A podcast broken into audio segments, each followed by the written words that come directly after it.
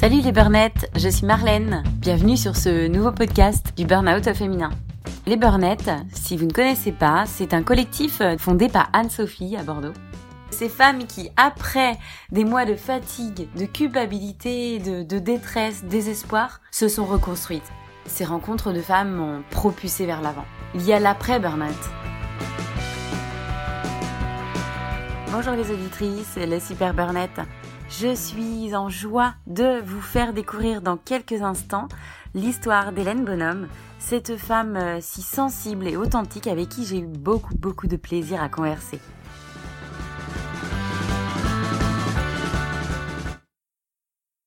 Bonjour Hélène. Bonjour Marlène. Merci de me recevoir aujourd'hui dans vos studios. Avec joie, avec joie. Nous sommes entre bonhommes aujourd'hui. Oui. Ça fait plaisir.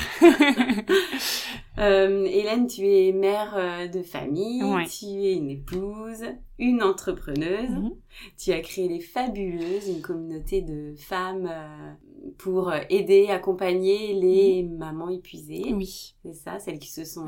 Oui, ce qui est le cas de beaucoup d'entre nous. Mmh, ouais, et puis avec le contexte actuel, ça s'accentue, je Complètement. pense. Complètement. avant de revenir sur les détails croustillants de ton burn-out,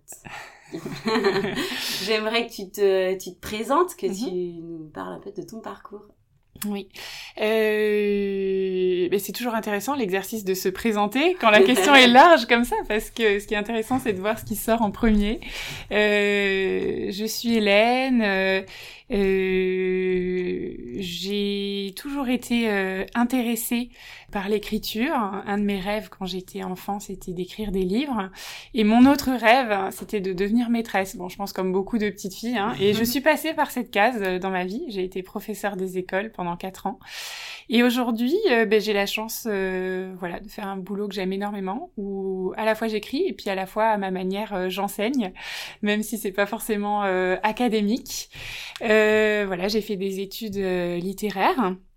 Euh, je suis passée par la case euh, Cagne euh, et, et j'ai fait ensuite des études de philosophie. Et puis j'ai rencontré un certain David Bonhomme, mhm. voilà, avec qui je me suis mariée entre temps. Et c'est lui en fait qui a vu en moi plus, ou je sais pas si je peux dire plus, mais en tout cas autre chose que, que mes dissertations de philo, dans lesquelles, en fait, j'ai toujours été très consciente voilà de, de, de, ma capacité à écrire et voilà de ce talent, voilà de ce talent. Mm. à techniquement écrire des, des, choses et puis en fait j'ai travaillé d'ailleurs en agence de communication et puis mon travail était d'écrire pour les gens. J'ai travaillé pour aider des gens à écrire leurs livres. Euh, voilà c'est ça a toujours été un, un talent dont j'étais assez euh, euh, consciente, on va dire. Par contre, j'avais un énorme sentiment de d'illégitimité par rapport à ce que moi j'avais à dire et à raconter. Parce que voilà, sur sur la technique d'écriture, euh, je trouvais que je savais faire, mais je me trouvais voilà pas forcément légitime sur le fond. Et euh, mais en même temps, j'avais voilà, j'avais ce, cette sorte de, de rêve de me dire voilà un jour un jour je connaîtrai la vie. Un jour j'aurai des choses à, voilà des choses à dire des choses à raconter. Et euh, et c'est David le, le, premier en fait qui me disait euh, voilà qui m'a embarqué dans, dans plein de projets. Donc euh, voilà on était jeunes et on et on a créé notre premier site internet euh, où on où on, on parlait de ce qu'on pensait de, de certains albums de musique voilà c'était c'était c'était une autre vie. C'était la génération blog. Euh, Exactement, le tout début, les MySpace, euh, voilà, on était très branchés euh, musique. Et donc, on, on, a organisé aussi des festivals de musique à Strasbourg. Enfin voilà, c'était c'était c'était notre petit monde. Et puis voilà, c'est c'est comme ça en fait que j'ai que j'ai que j'ai commencé à, à écrire des choses. et puis on s'est mariés et puis on est devenus parents deux fois en même temps puisqu'on a eu des jumeaux en 2012, en novembre 2012. On était, euh, on était heureux. C'est des enfants, euh, voilà, qu'on avait, euh, qu'on avait désirés, même si forcément on a été surpris d'en avoir deux en même temps. Et on s'est vite rendu compte que c'était pas que du bonheur, comme on nous le dit dans les mm. pubs, tu sais, de de, de, de marques d'eau minérale dont on citera pas le nom, où il y a des magnifiques bébés roses et souriants, ou mm. de voilà, ou, ces marques de, de, puériculture, voilà, qui nous font croire que que non seulement c'est que du bonheur, euh, mais qu'en plus, si jamais ça a l'air un petit peu dur pour nous, ça veut dire qu'il y a quelque chose qui cloche chez nous hein, en tant que parents.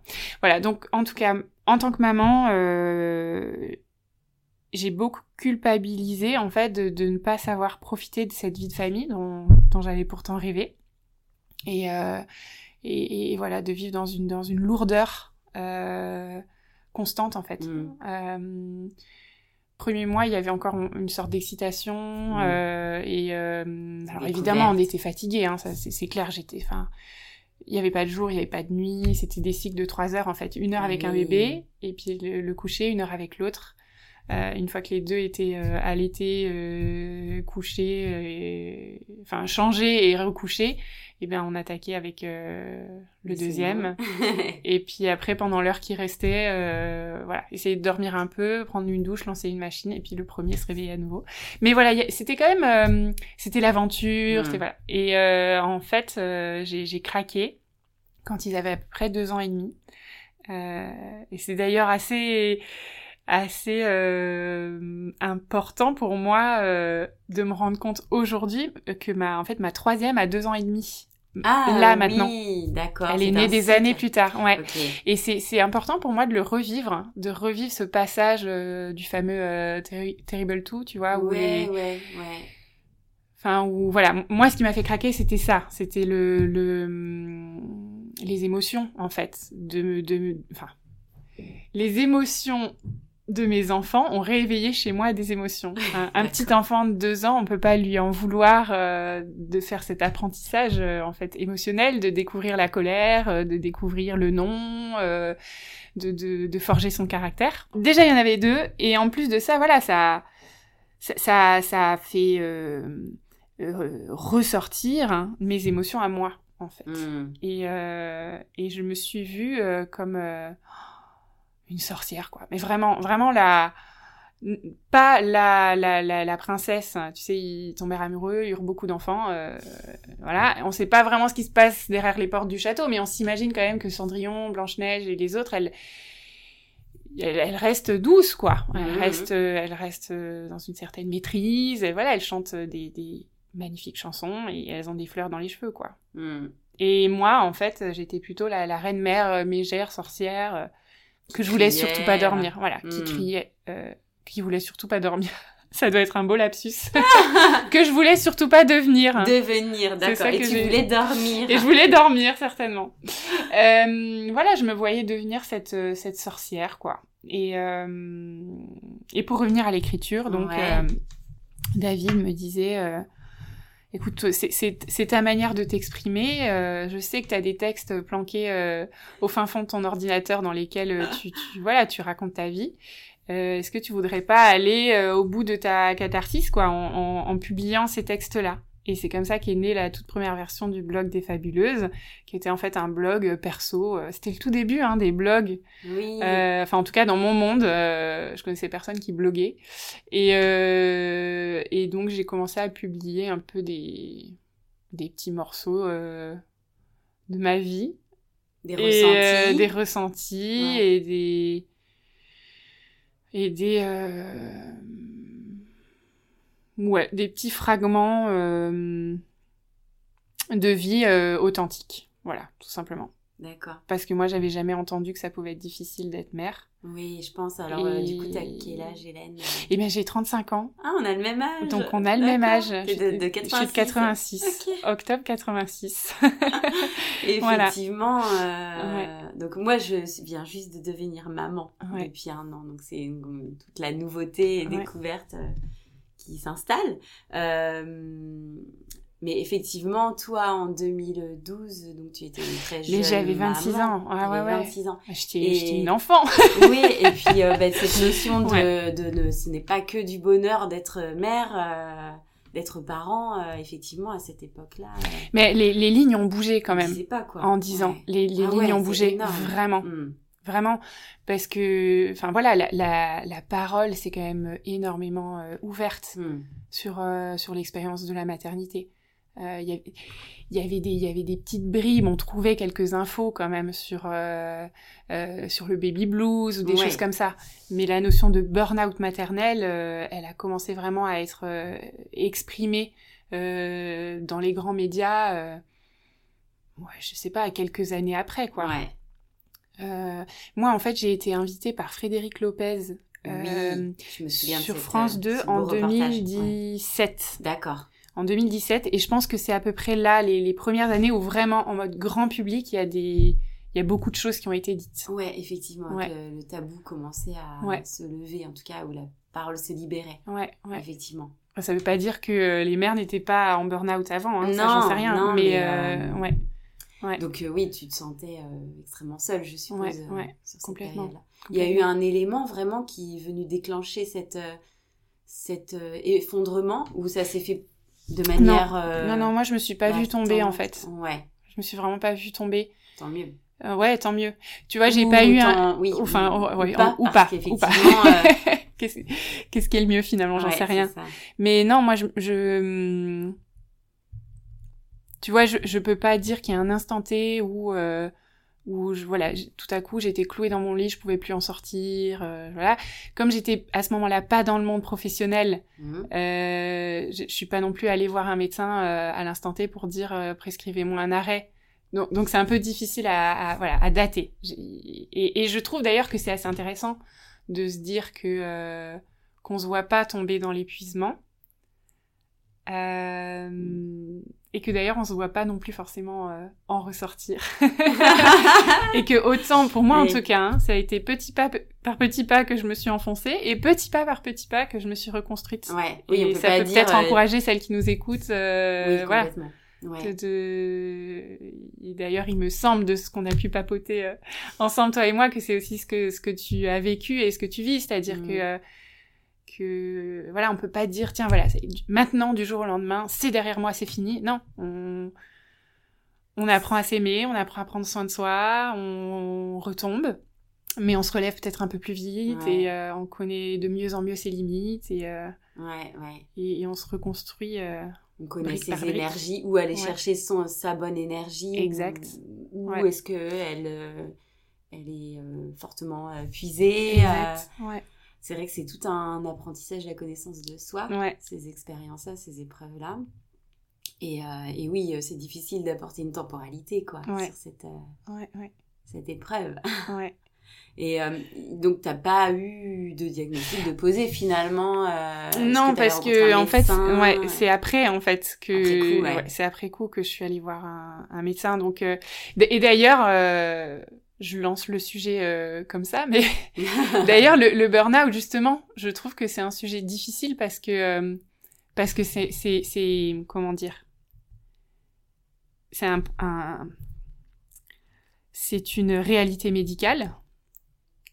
Euh, mais à partir de quel moment en fait, euh, voilà, on, on s'autorise à se dire en burn-out? Je sais pas si tu vois ce que je veux dire.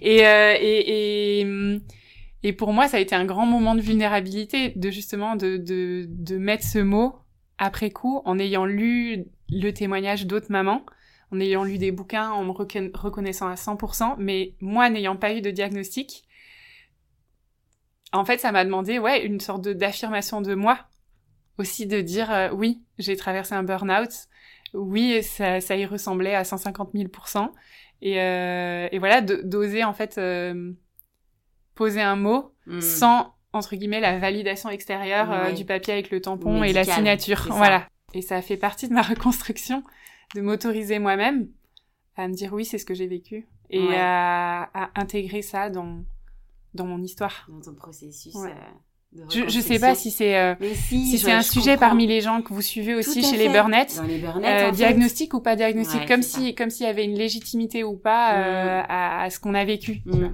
Il y a beaucoup de femmes qui disent ah euh, comme si elles se sentaient euh, ouais c'est très ambivalent parce qu'il y a ce côté genre ah moi je suis chanceuse j'ai frôlé la case burn-out. Mmh, mmh. mais en fait euh, dans ce cas de figure finalement ces personnes ressentent aussi énormément de mal-être dans ce qu'elles vivent. Et personne comme tu dis a pu tamponner ou diagnostiquer. Et du coup c'est c'est moins évident à à ouais à, à labelliser si on peut dire comme ça ouais. ou ouais ouais en tout cas et à l'inverse celles qui ont été diagnostiquées pour certaines pour pas mettre non plus dans des cases, mais c'est euh, de ne pas vouloir et accepter ce diagnostic. Oui, ça peut être un autre défi dans l'autre sens. de déni en fait dans lequel mm. on est, on va jusqu'à un certain effondrement. Mm, mm. Complètement. Moi, j'ai pas eu en tout cas la maturité de d'aller voir quelqu'un au moment où ça n'allait pas, et pourtant ça n'allait vraiment pas. C'est-à-dire que je dormais plus. Euh, c'était, on était en, en, crise conjugale constante. Ouais. Vraiment constante. C'est-à-dire qu'il y a je, ouais, et, et, je prends entre guillemets sur moi hein, cette euh, responsabilité d'avoir été euh, d'avoir été dans une surchauffe émotionnelle euh, globale qui fait que ça devenait compliqué de m'approcher quand même. C'était mmh. vraiment compliqué pour mon, mon mari qui savait plus euh, par quel bout me prendre quoi. Enfin c'était euh, il essayait de m'aider, il savait pas, il, voilà et et en fait ça a duré longtemps longtemps comme ça, c'était diffus mais c'était euh, ouais, c'était un, un, épuisement global euh, qui a touché euh, toutes les sphères euh, de ma vie, mes relations avec tout le monde en fait. Ouais. Et, euh, et, et c'est c'est seulement un an et demi après avoir vraiment touché le fond que j'ai démarré une thérapie et que avec une psy, on a mis ensemble le mot burn-out. Donc voilà, mais, mais je pense que j'avais touché le fond bien avant et qu'une forme de reconstruction avait déjà démarré avant et que c'est elle qui m'a aidé à relire euh, mon histoire. D'accord. Pour euh, euh, oui, t'avais tes propres ressources mm. et puis cette thérapie est venue t'appuyer ou te réancrer, on va dire, ou te, te, te, permettre de comprendre. Pourquoi j'étais une bonne candidate de, ouais, de coordonner, comprendre les coordonnées GPS du burn-out. Exactement. Exactement. Donc super. Bah, du coup, c'est génial parce que il euh, n'y a pas de délai euh, pour se faire accompagner en fait. Donc c'est super d'avoir euh, ouais. faire accompagner. En tout cas, ça a été le premier jour du reste de ma vie. vraiment, vraiment. Et j'avais j'avais cette j'avais cette, ce numéro de téléphone là, cette carte de visite sur sur mon bureau depuis une année entière et puis je téléphonais pas, j'osais pas, j'étais là aussi je crois que les lignes ont énormément bougé. Enfin moi en tout cas il y a y a ben, c'était il y a, ouais, il y a, il y a 8 ans, quoi. Euh, mm. J'étais, euh... enfin pour moi, voilà, aller voir un psy, c'était quand même un truc de loser, quoi. C'était vraiment, t'as, as loupé ta vie, t'es, en dépression, ouais, c'est, le drame, il y a vraiment plus rien qui fonctionne, quoi. Et aujourd'hui, euh, bah, chez les fabuleuses, je, s'il y a une chose que je fais, c'est de d'encourager chacune à aller se faire ce cadeau. Quoi. D'ailleurs, oui, tu es entourée de pas mal d'experts ou euh, Oui, voilà. Ouais, je ne suis pas moi-même euh, ni coach, ni thérapeute, ni psy. Euh, D'ailleurs, heureusement, parce que je crois que c'est vraiment pas... Euh, ouais, je pense que je suis trop émotionnelle pour ça. je sais pas si je saurais recevoir, voilà, les... Ah oui, oui, oui, je pense. je pense. Mmh. Euh, je pense que j'aurais beaucoup de mal à recevoir comme ça les, les histoires de des gens. Euh, mais voilà, je, je, suis entourée de gens euh, compétents vers qui je ne cesse de renvoyer les fabuleuses en disant mais fais-toi ce cadeau quoi. Passe juste un coup de fil, fais, fais au moins juste une, une première session d'accompagnement euh, personnalisée. Et, tu, ouais, tu verras comme ça peut désamorcer des bombes. Mm. Et, Enfui, euh, quoi. Ouais. Du coup, euh, c'est ce qu'on ressent. Alors, euh, tout à l'heure, donc en fil conducteur, on parlait de ton blog que tu alimentais. face à ton mal-être aussi, ça a dû t'apporter de l'aide ou comme une forme d'exutoire d'écrire tes petites histoires. Ouais, ouais, ouais. Au début, des petites histoires qui sont devenues de grandes histoires et des, des, grands récits. Et, et aujourd'hui, c'est ce sur quoi tu t'appuies pour euh, ben, euh, développer toute ton activité. Et en fait, euh, ce qu'on ressent, c'est vraiment ce côté comment dire bah c'est le storytelling quoi en com mais en fait c'est il y a une authenticité hein. on sent que tu as vécu as vécu mm. ces périodes difficiles et tu le retransmets enfin les mm. fabuleuses ouais c'est ce côté désacralisé mm. dédramatisant qui qui fait du bien quoi tu as dosé dire oui, et puis j'aurais aimé lire tes écrits du début, en fait. je suis sûre que c'était dans la même, euh, dans la même lignée, euh, avec le même ADN, mm. certainement. Ouais. Bon, moi, j'ai. Alors là, c'est encore un autre sujet, mais c'est vrai que moi, j'ai du mal à relire mes écrits du début. D'accord. mais parce que je juge moi-même euh, mon. Exactement. mais euh... mais euh... ouais, ouais, ouais. Et, et, tu vois, pour aller dans le sens de, de l'exutoire, en fait, pour moi, raconter euh, mon histoire, mes histoires, en fait, on a tous plein d'histoires à raconter. Ouais. Une histoire, c'est un début, un milieu et une fin. Mais en fait, euh, la grande image globale de ton histoire à toi et à moi, elle n'est pas du tout terminée. On est encore en train de l'écrire, mais il y a plein de petites histoires à l'intérieur de notre histoire qu'on peut euh, qu'on peut raconter déjà, mm. et c'est déjà bien. Et euh, et donc voilà, déjà raconter les histoires, moi ça m'aide énormément à me les approprier et à passer à autre chose. souvent d'ailleurs, quand je raconte une histoire en public chez les fabuleuses, c'est que pour moi, elle est déjà clôturée. Sinon, sinon, je me sens trop vulnérable. Quand je suis encore dedans, en, général, j'ai encore du mal à la raconter vraiment. Ok. Mais, euh, mais quand je l'ai, je digérée, là, je suis prête à, à en parler et hop, ça me fait passer dans un nouveau chapitre. C'est assez, euh... ouais, c'est assez étonnant cette, euh, cette construction en fait. Euh, ouais, dans ma, dans ma manière d'écrire et de m'adresser à ma communauté souvent, euh, souvent, je pose un jalon en fait. Quand, quand quelque chose est publié, ça veut dire que c'est digéré, c'est fait, en avant, euh, et, que, et, que, je peux entre guillemets m'attaquer euh, à un autre gros sujet de ma vie, quoi. D'accord. Oui, tu t'appuies sur ton vécu. Ouais, ouais. Et il y a une forme d'intuition, je suppose, ou de ressenti euh, immédiat qui te fait. Euh, certainement. Ouais, certainement. Ouais, certainement. Puis, et puis le, le ouais, le, la puissance aussi de mettre un mot, ça me parle énormément. Ouais. En tout cas, ça te guide euh, toute, euh, toute ta vie, quoi. Et puis, euh, dans, dans, je, reviens à, ta question sur le, la dimension thérapeutique de l'écriture pour moi. Il y a non seulement ce côté exutoire, c'est-à-dire le fait d'écrire me fait du bien à moi, mais il y a aussi la dimension thérapeutique d'être lu et d'avoir au début 5, 10, ensuite 100, 200 et aujourd'hui enfin des centaines par jour qui répondent et qui disent oh, mais c'est pas possible, mais t'as mis des caméras chez moi, mais mais c'est l'histoire de ma vie, mais et en fait qui disent mais je me sens tellement moins seule.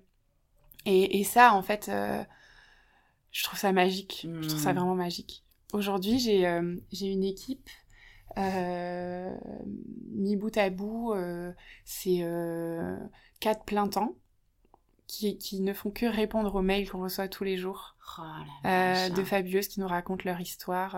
Alors d'épuisement, mais pas que, hein, mais, mais voilà, qui témoignent, qui, qui répondent à un, à, un, texte en disant waouh, ça fait écho chez moi. Euh, merci, je me sens moins seule. Mm. Et euh, je trouve ça absolument magique en fait de d'activer ce ce truc là en fait où tu sais, t'as même pas donné un seul conseil, t'as pas dit aux gens par où commencer pour s'en sortir, tu leur as pas, t'as donné aucune leçon en fait. Tu vois, tu, tu leur as juste dit, voilà ce qui m'est arrivé euh, la semaine dernière, et en fait ils, ils disent merci parce qu'ils, euh, parce qu'en fait c'est la, tu sais, c'est la fameuse, euh, ouais, c'est la bulle d'air que tu dégonfles chez l'autre mmh. en, en choisissant l'authenticité et la honte, en fait, elle se construit toujours dans la solitude. Ouais. ouais. T'as toujours honte parce que tu crois être la seule, être le seul. Ouais.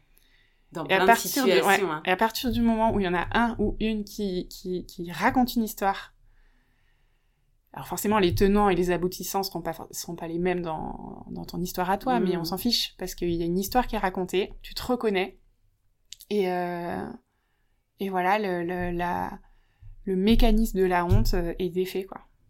Et, je trouve ça absolument magique. Et, euh, et, le fait de vivre ça au jour le jour chez les fabuleuses, moi, ça me, ça me nourrit, mais c'est fou comme ça me nourrit. C'est vraiment du carburant pour moi, quoi. Et, aujourd'hui, alors, il y a, y a, plus, y a plus que moi qui écris. On est, on est, on est, euh, on est, équipe, on est une équipe de 12 personnes ici, à Bordeaux mhm. à plein temps. Et puis, en plus de ça, il y a des, des chroniqueuses qui, qui vivent un petit peu partout, qui, qui envoient leurs textes. Et donc, euh, c'est encore plus magique puisque il euh, y a des mamans d'enfants plus âgés qui vont écrire, des mamans euh, d'enfants porteurs de handicap aussi. Mm. Chez les fabuleuses aidantes, euh, des mamans qui travaillent, des mamans qui sont à la maison, des mamans qui viennent d'accoucher, euh, des mamans adoptives, des mamans... et donc euh, forcément, plus on multiplie le nombre d'histoires racontées avec authenticité, plus on a de fabuleuses qui disent je me sens moins seule et, et voilà. c'est gagné. Mais oui, mais j'aime mon job, j'aime vraiment mon job. On, sent que c'est une mission de vie, clairement. mais parce que c'est c'est un des tout petits pas qui m'ont fait sortir la tête de l'eau. C'est juste de dire ah mais c'est déjà arrivé à d'autres nanas en fait. C'est pas que moi. Y a... C'est pas moi en fait qui qui dans mon identité est un truc qui, qui colle pas en fait. D'où fabuleuse. Oui. Fabuleuse. Alors on a bien compris qu'on n'est pas l'effet du logis, qu'on n'est pas les mères parfaites. On est... Mais en fait c'est un rappel de qui tu es vraiment. Mm. Malgré la personne la plus euh, importante. Ouais. Euh, oui, et que et que ce qui dans les circonstances ne tourne pas rond, euh, ne, ne, ne, signifie rien sur ta valeur à toi et sur euh, parce que c'est le piège en fait de, de... en fait la, la, maternité alors je parle de maternité parce que c'est c'est c'est mon sujet c'est comme ça en fait que moi je, suis tombée dans le gouffre du burn-out. Mm-hmm. pour d'autres ça va être autre chose hein. C'est ça, ça, ça peut être dans le cadre professionnel dans le cadre mais chez moi c'est la maternité qui a été un déclencheur de de, de, de, voilà, de ce moment de grande vulnérabilité où tu vis euh, ce que euh, ce que ah, il faut faudrait que je retrouve son nom pour pas le pour pas citer. Ce que Christophe André voilà. Où ah tu vis ce que Christophe. André appelle une tempête sur l'estime de soi. Donc lui il va dire voilà ça peut être la maladie ça peut être le chômage ça peut être un deuil ça peut être voilà. C'est c'est quelque chose d'extérieur qui va te mettre dans une position de souffrance. Et toi qu'est-ce que tu vas faire? Bah tu vas en conclure que quelque chose ne va pas chez toi mm-hmm. Pour, pour, moi, ça a été la maternité. Donc j'ajoute la maternité à cette liste de Christophe André. La maternité est une tempête sur l'estime de soi, parce que c'est de l'humain, parce que c'est de l'incontrôlable, parce que tu, tu ne t'attendais pas à, à, juste être aussi fatigué, à être... Euh, c'est dans tes entrailles, c'est viscéral. C'est viscéral, voilà, ça vient de chercher. Tu découvres, euh, ouais. Et donc, euh, ce que je constate, en tout cas chez, dans la communauté des fabuleuses, c'est que cette tempête arrive et que je sais pas, 99% des mamans vont en conclure que quelque chose ne va pas chez elles. D'où la culpabilité ou des émotions de tristesse très fortes qui s'installent et qui amènent à une forme de dépression finalement. Ouais. ouais. parce que du coup, tu te retrouves avec deux problèmes à régler. Le, le premier, c'est ta fatigue euh, physique, émotionnelle, euh, intellectuelle, voilà, qui et va de pair avec la maternité, qui est normale. On ne prévient pas, en fait, finalement, parce qu'on est sur cette sphère-là aussi. Et, et, là, tu vas ajouter un problème qui est euh, encore plus gros que le premier, et qui est je ne suis pas assez bien, je ne suis pas assez présente, je ne suis pas assez aimante, je ne suis pas assez douce, je ne suis pas assez impliquée euh, dans ma vie de famille, et mm. d'ailleurs pas non plus au travail. Et, je, et en fait, voilà, cette guerre à soi-même, euh, bah, elle fait des dégâts. Mm. Voilà. Mm. D'où, d'où euh, cette, euh, ce chemin de réapprendre à s'aimer et, et de réapprendre à, oui, à révéler la fabuleuse qui est en chacune de nous. Je reconnais le, jingle. Exactement. Merci Hélène.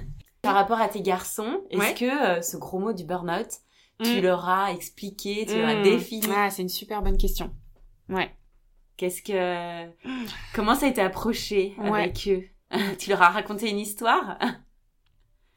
C'est une très bonne question. On a parlé. Euh, c'est une très bonne question, d'autant plus que j'en parle énormément publiquement et que mes garçons savent ce que je fais. C'est-à-dire, ils connaissent euh, les fabuleuses, ils, viennent avec moi en tournée quand je fais des, des conférences. Une fois de temps en temps, ils me, il, il, se passe un truc à la maison et il y en a un qui dit ah c'est pour ton mail de demain matin. Euh, enfin voilà, donc ils sont, ils, savent ce que c'est, ils savent qu'on s'occupe. Euh, comment ils l'ont dit l'autre fois? Des mamans qui en ont un peu marre ou je sais plus, je sais plus comment ils disaient ça. Ça m'a fait beaucoup rire. Euh, et c'est sûr que, voilà, avant de répondre à ta question, euh, moi, je, je pense que ce qui m'a le plus retenu d'en parler, c'est ça. C'est cette peur que... Enfin, tu vois, quand c'est arrivé, ils étaient petits, donc je me posais pas trop de questions. Et ils ont 9 ans maintenant, mes jumeaux, ils, voilà, ils comprennent beaucoup de choses, ils savent lire. Euh, il y a, voilà, il y a mes, il y a mes livres, il y a mes MOOC euh, sur la, la, bibliothèque du salon, euh, ils les feuillettent. Et, et encore aujourd'hui, je, je, pense pouvoir dire euh, authentiquement que j'ai peur euh, qu'ils se sentent coupables. Euh, tu vois, j'ai peur qu'ils qu'ils pensent que c'est eux qui étaient euh, qui étaient pas sages ou voilà qui ont fait trop de bêtises et du coup maman elle a pété les plombs ou voilà. Et je suis d'ailleurs en train de leur écrire une longue lettre qui restera entre nous pour leur raconter l'histoire et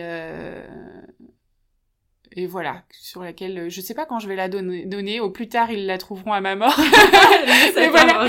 mais, voilà. mais c'est important pour moi parce que voilà, j'ai envie, euh, j'ai vraiment envie qu'ils sachent que que c'est pas de déjà premièrement c'est pas de leur faute et que deuxièmement euh, cet épisode euh, m'a rendu service et que quelque part ils sont venus changer ma vie pour le meilleur.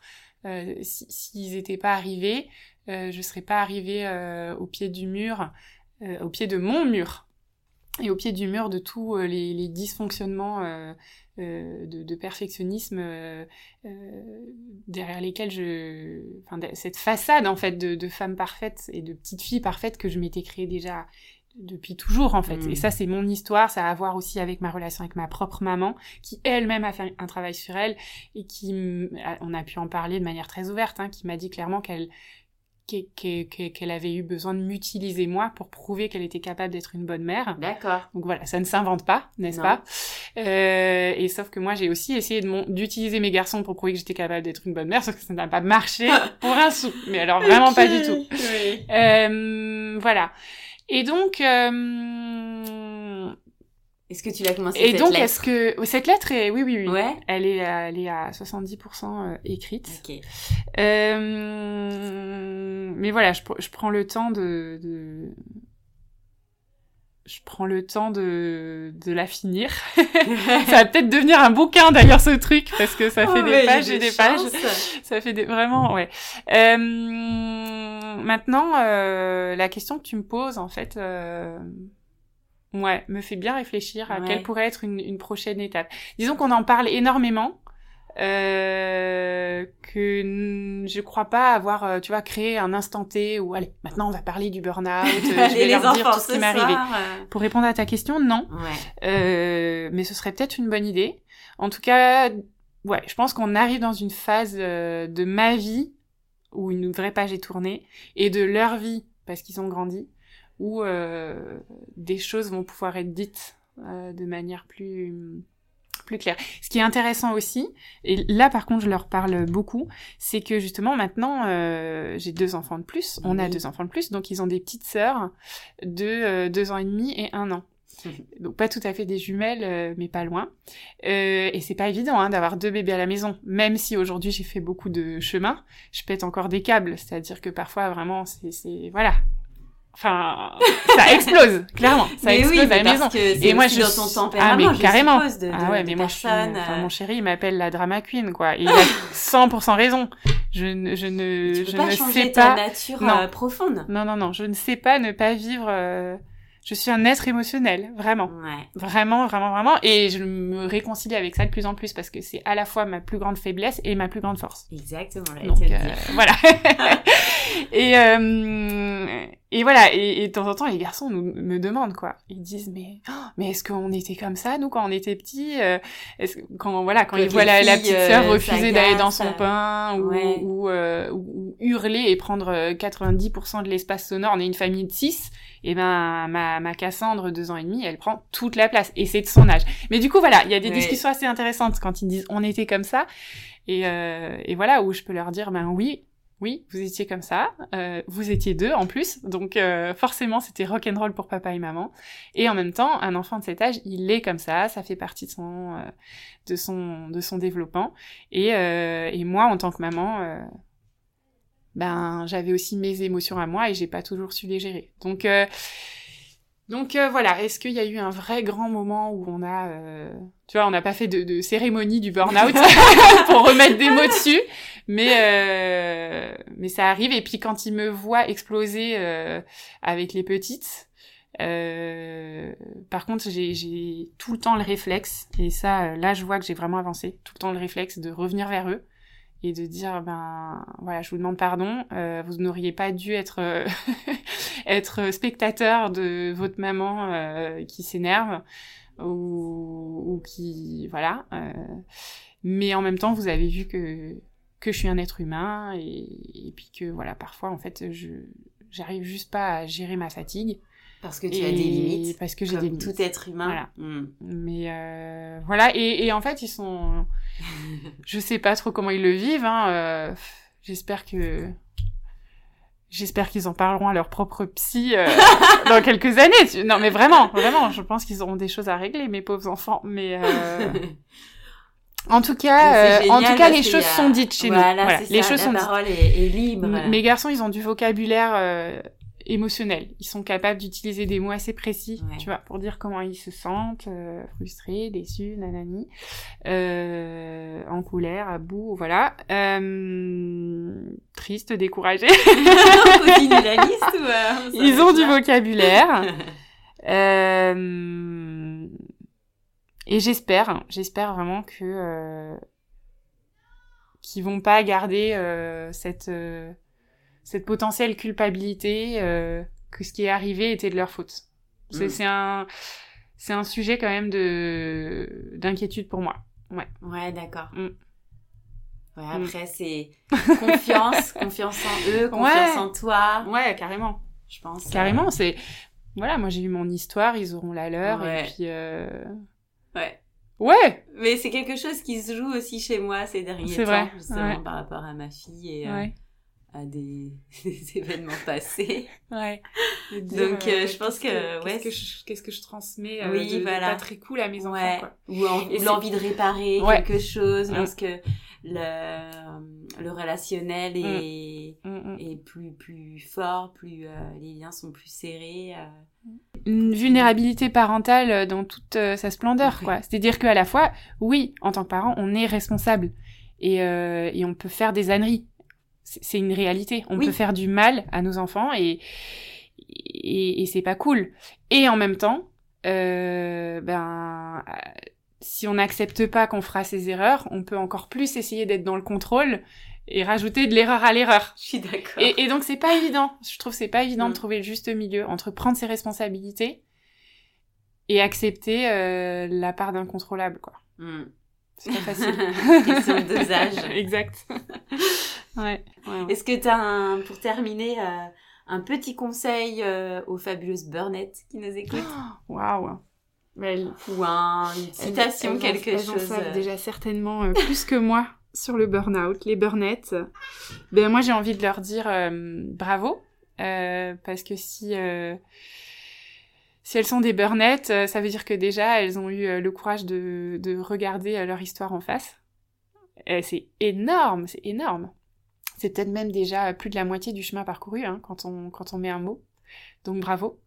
Euh, et j'ai envie de leur dire, bah, vous êtes fabuleuses. Hein. et en fait, ça change tout, mais vraiment. C'est-à-dire que euh, ouais, j'ai envie de leur dire ne vous faites pas la guerre à vous-même.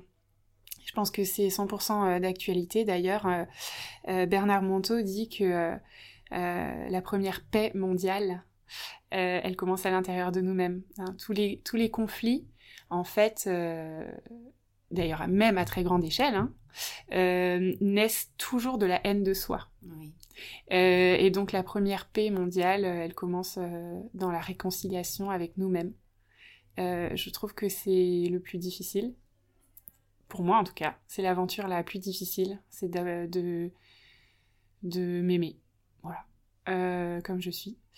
Euh, de m'accueillir, euh, de me donner à moi-même les mots d'encouragement que j'ai aucun problème à offrir aux autres. voilà, donc c'est ça que j'ai envie de leur dire. Vous êtes fabuleuse, aimez-vous. Merci beaucoup Hélène. Merci à toi Marlène. Je te souhaite une très bonne journée. Merci. Et euh, te dis à bientôt. À bientôt.